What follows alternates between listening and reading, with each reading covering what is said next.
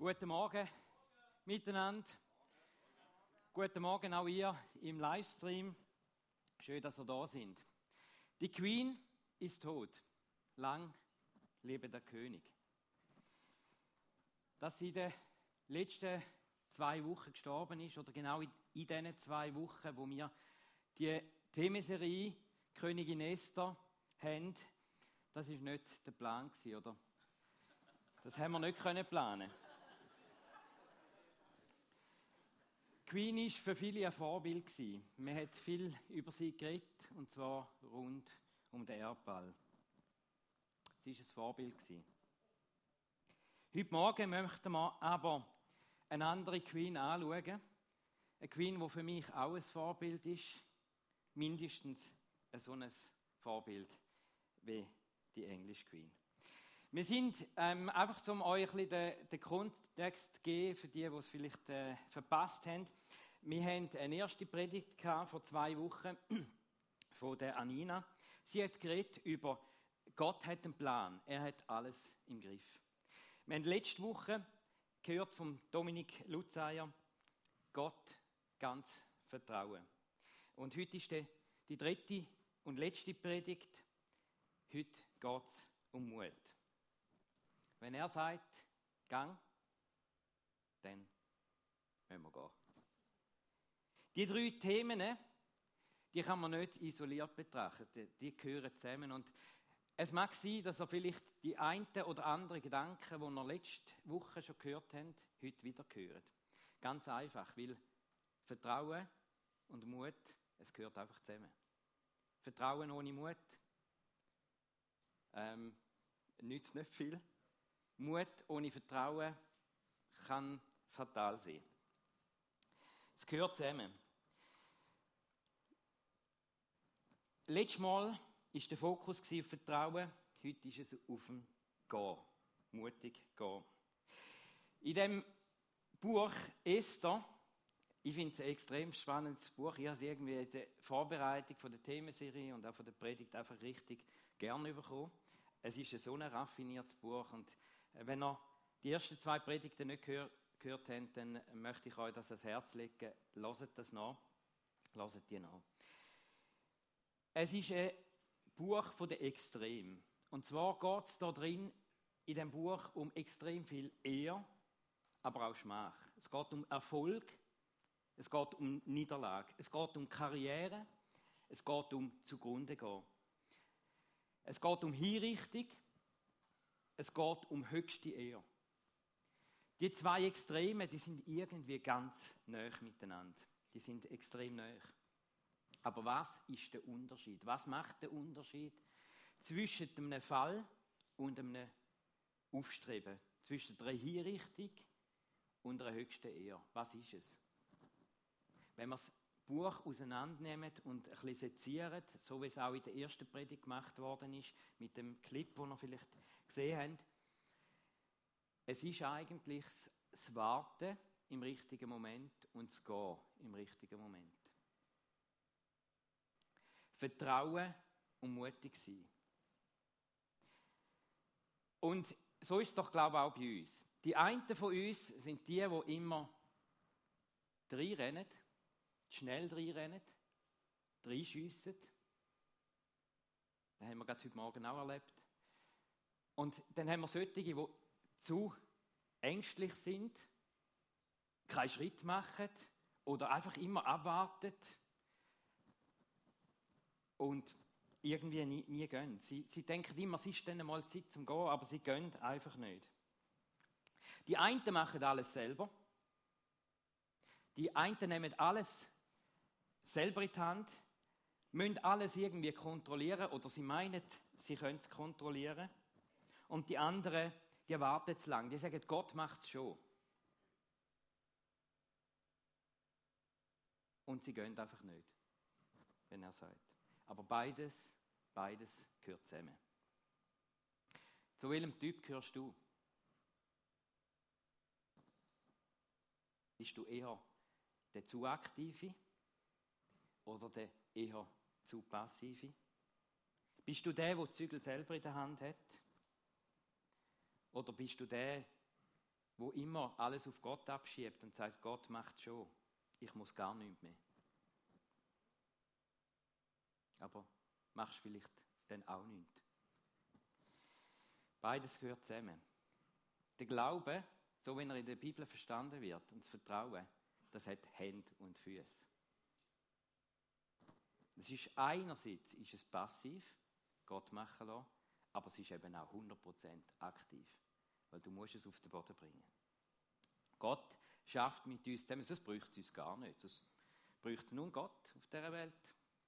Aber er schafft ganz bewusst mit uns zusammen. Im ganz Vertrauen, 100% Vertrauen, aber eben auch 100% mutig sein und gehen, wenn es an der Zeit ist. Schauen wir uns die Geschichte ein bisschen genauer an. Wir haben das Volk, und ich glaube, ich kann es nicht Ganze nochmal zusammenfassen, aber das Volk der Juden lebt im Exil, sollte man einen Tag sterben aufgrund von einem Erlass. Und jetzt haben wir hier eine Esther, Königin Esther, Frau vom König, selbst Jüdin, und keiner weiß es im Königshof. Und jetzt ist der Esther ihren Mut gefordert. Sie soll zum König gehen und die Verschonung der Juden fordern. Die Esther ist am Anfang extrem am Zögern. Ich wurde nicht gerufen.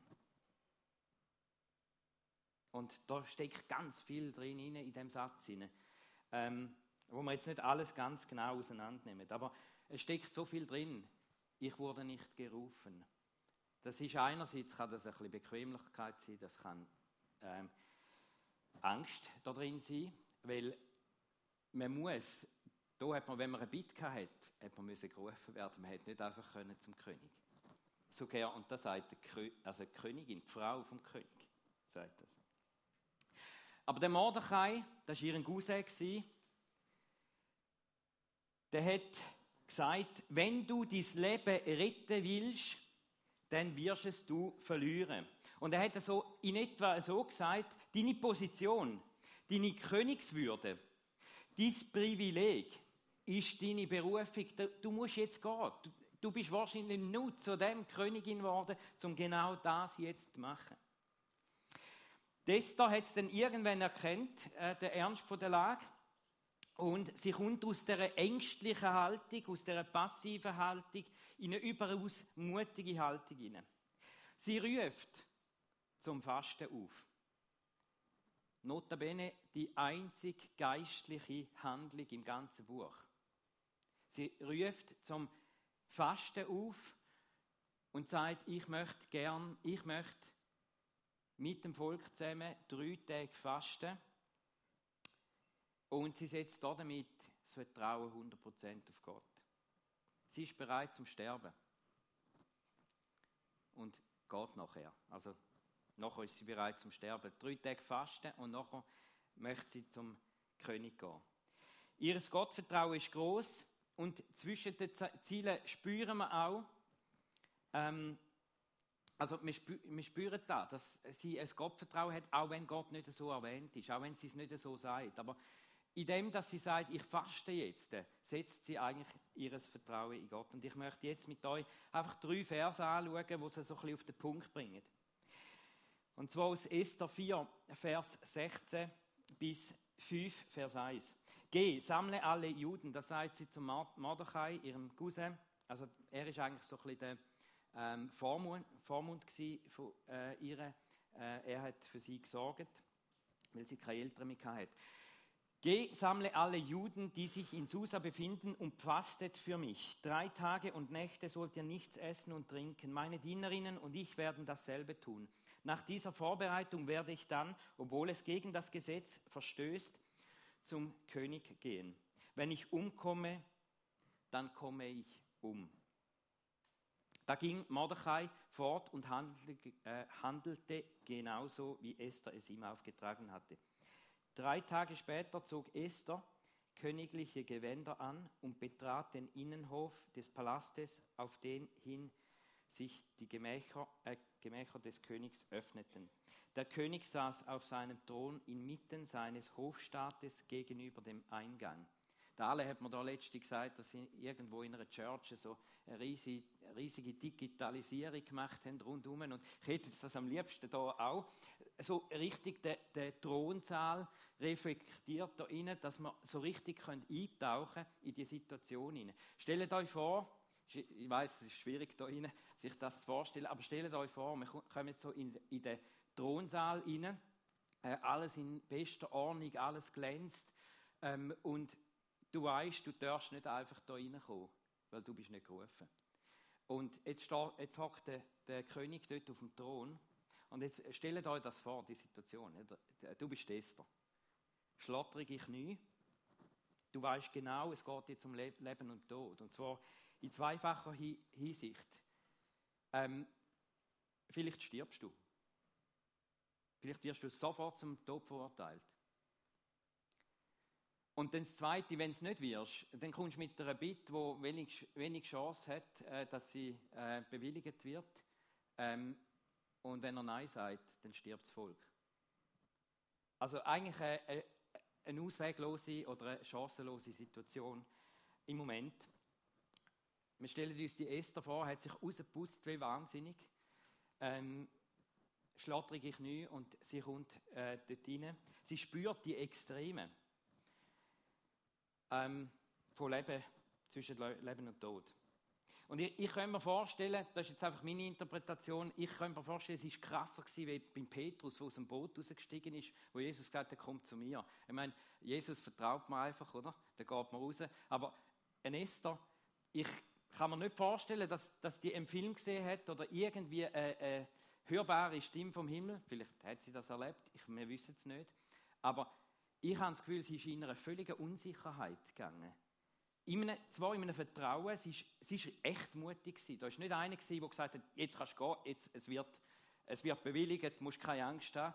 Ähm, sondern sie hat einfach das Vertrauen auf ihn gesetzt. Und die Bitte um Verschonung, die hätte ja jetzt müssen kommen, oder? Und jetzt können wir sich fragen, also, wie hättet ihr jetzt, das, wie hättet ihr jetzt die Frage gestellt, oder? Wie, wie, wie würdest du die Frage stellen dem König? Bitte verschon mein Volk. Kannst du das Gesetz oder den Erlass wieder ändern?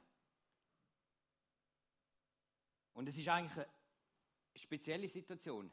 Sie geht sehr, sehr weise vor. Sie sagt, hey König, ich möchte dich einladen, dich und den Hamann, möchte ich einladen zu einem Festmahl. Eigentlich sehr weise. Und einmal mehr gesehen wir, sie ist nicht reingeschossen. Ob sie jetzt die Weisheit selber hat oder ob sie Gott gegeben hat, wir wissen es nicht. Da schwiegt das Buch. Aber sie ist weise vorgegangen. Sie ist nicht reingeschossen. Sie ist noch nicht Zeit gewesen.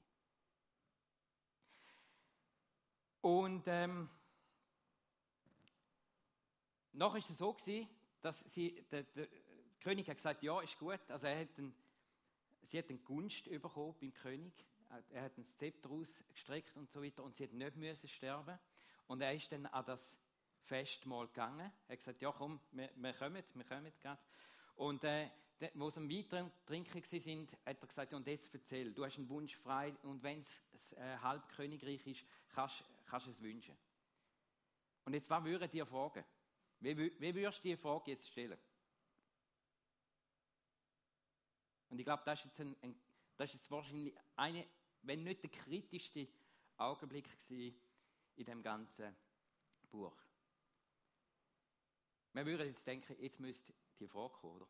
Sie kommt wieder nicht. Und sie hat gesagt, kommt nochmal, kommt nochmal äh, essen zu mir, ich möchte nochmal ein Festmahl vorbereiten und dann werde ich die Bitte. Und ich, wenn, man, wenn man wirklich die Geschichte studiert, dann merkt man, wenn sie da die Frage gestellt hätte, wegen, wegen der Verschonung, dann wäre die Geschichte ganz, ganz anders rausgekommen. Weil der folgende Tag, also der Tag zwischen diesen zwei Festern, der ist, da ist so viel abgelaufen, wo, wo zentral war für den Verlauf der ganzen Geschichte. Also irgendwie hat sie von Gott von Gott irgendwie wahrscheinlich bekommen, sie sollen noch warten. Nicht reinschiessen, abwarten. Sie hat nicht gewusst, was an dem Tag läuft. Aber es ist etwas, es ist, sind, ich, ich möchte jetzt nicht aufzählen, weil dort, es geht auch nicht um das, aber es geht um den Zeitpunkt. Der Zeitpunkt ist noch nicht der richtige. Sie hat noch müssen abwarten. Nochmal. Sie ist nicht reingeschossen.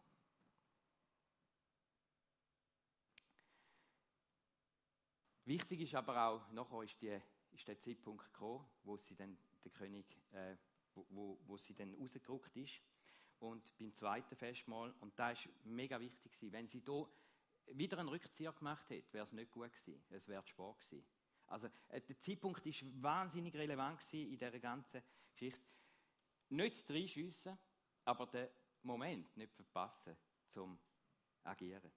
Ich, ich habe diese Woche auch äh, ein Beispiel in meinem Job, wo ich ähm, reingeschossen bin, hat schnell gehandelt, habe nicht meinen Chef äh, gefragt, habe einfach gemacht und es ist nicht so gut rausgekommen.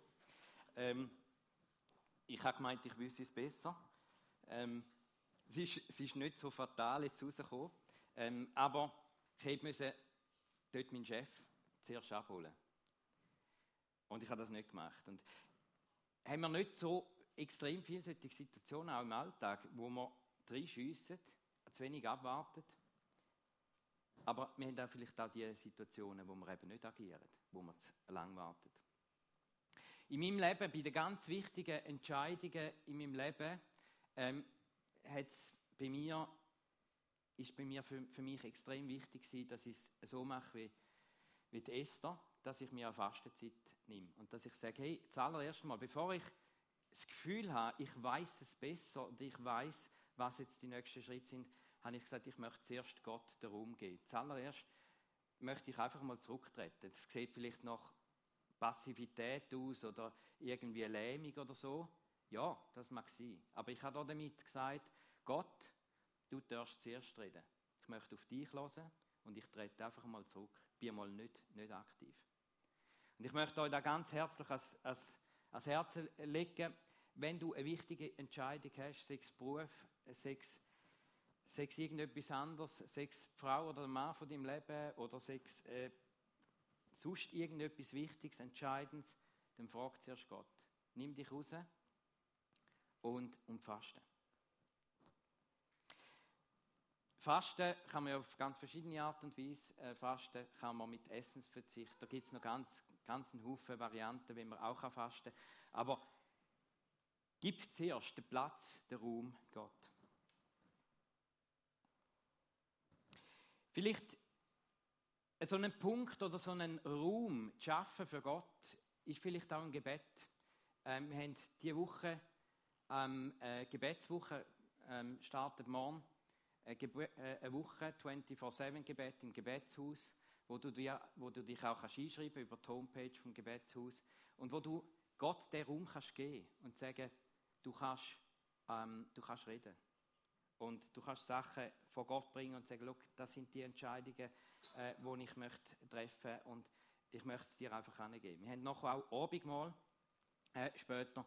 Äh, vielleicht ist es auch ein Punkt, wo du sagst, hey, Gott, du hast schon lange gesagt, ich soll gehen. Und jetzt gehe ich. Ich mache es mit dir fest. Wichtig ist, dass wir den Zeitpunkt nicht verpassen und die Handbremse lösen. Vielleicht stehen wir, vielleicht stehst du an einem, an einem Punkt im Leben, wo du genau weißt, eigentlich hätte ich müssen gehen. Gott hat gesagt, ich soll gehen. Und du gehst nicht.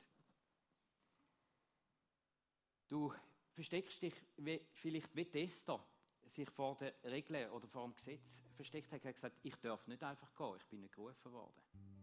Vielleicht hast du solche, äh, solche Versteck oder solche Bremsen in deinem Leben. Ich weiß nicht, was es ist. Vielleicht ist es Bequemlichkeit. Man sagt ja so, aus der Komfortzone rauskommen. Vielleicht ist es Sicherheit, Angst, Angst, was könnte passieren. Vielleicht sind es sogar Gesetze, Regeln, die man hat, wo du dich dahinter versteckst und sagst, ja, eigentlich darf man nicht oder man sollte nicht und so. Aber wenn Gott sagt, du sollst gehen, dann geh.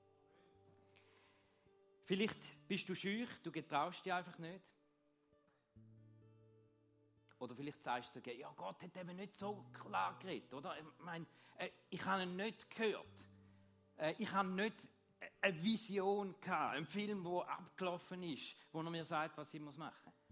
Vielleicht hat er eben ganz leise geredet. Und also ich, ich erlebe Gott, dass Gott manchmal sehr leise sagt, gang.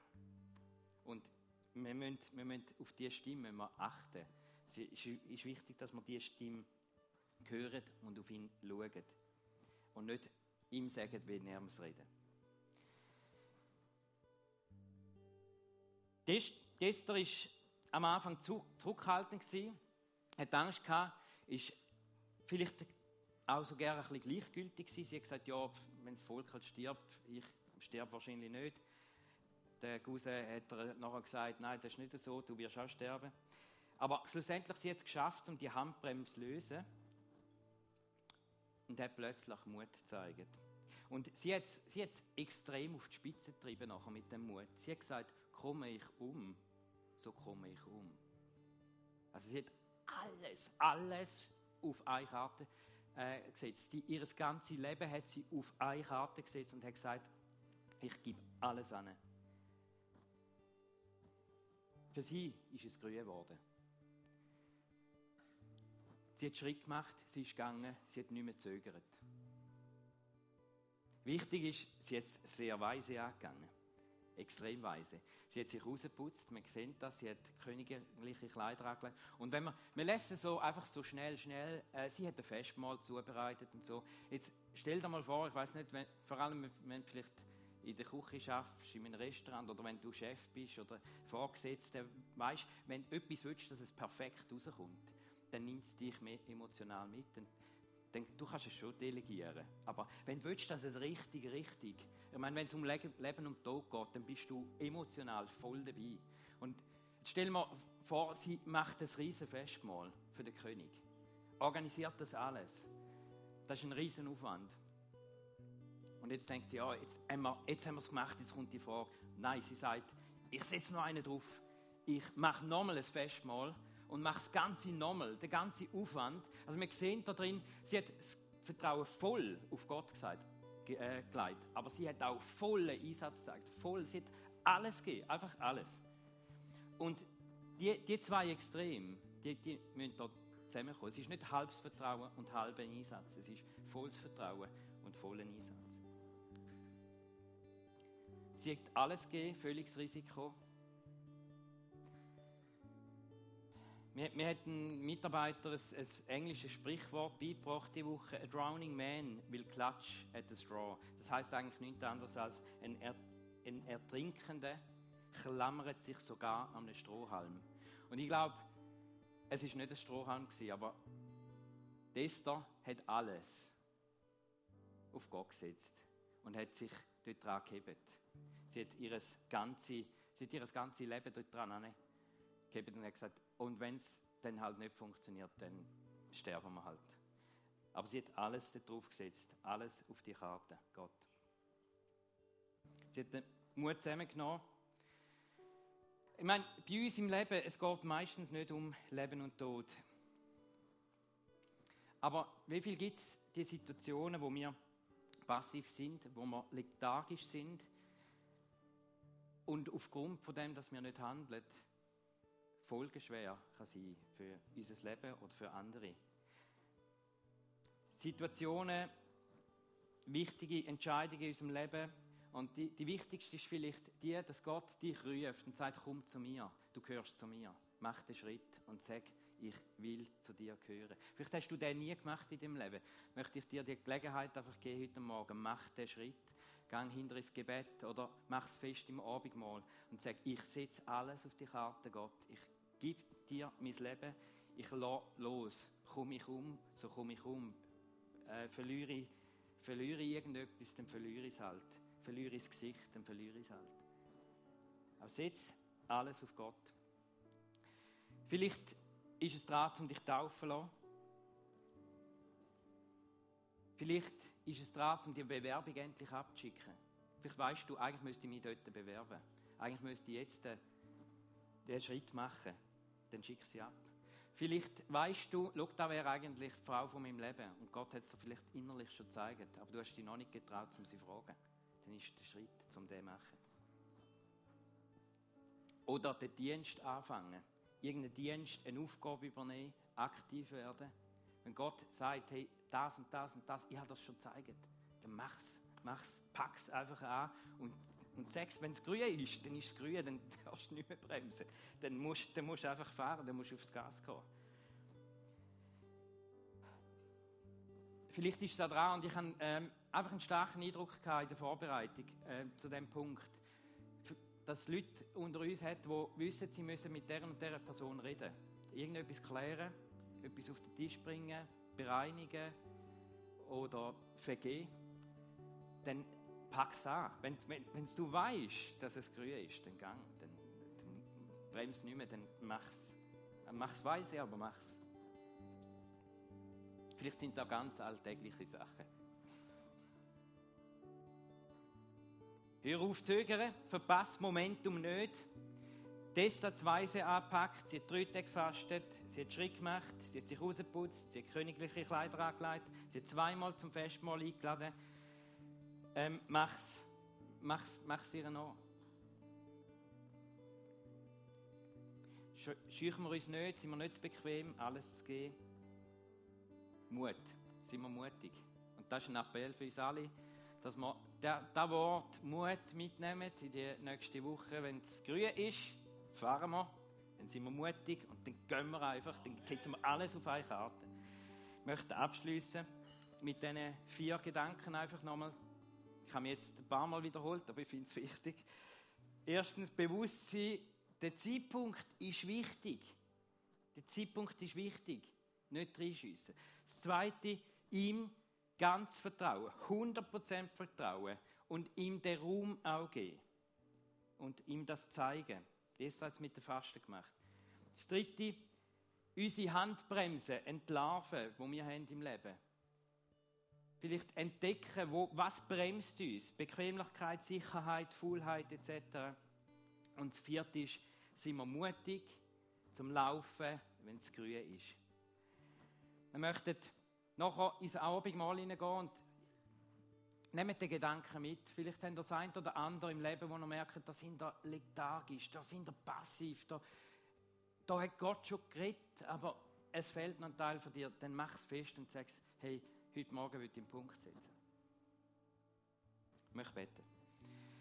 Danke, Vater, für die extrem wertvolle Geschichte in der Bibel, wo wir so ein super Vorbild haben ähm, in der Esther so ein authentisches Beispiel auch.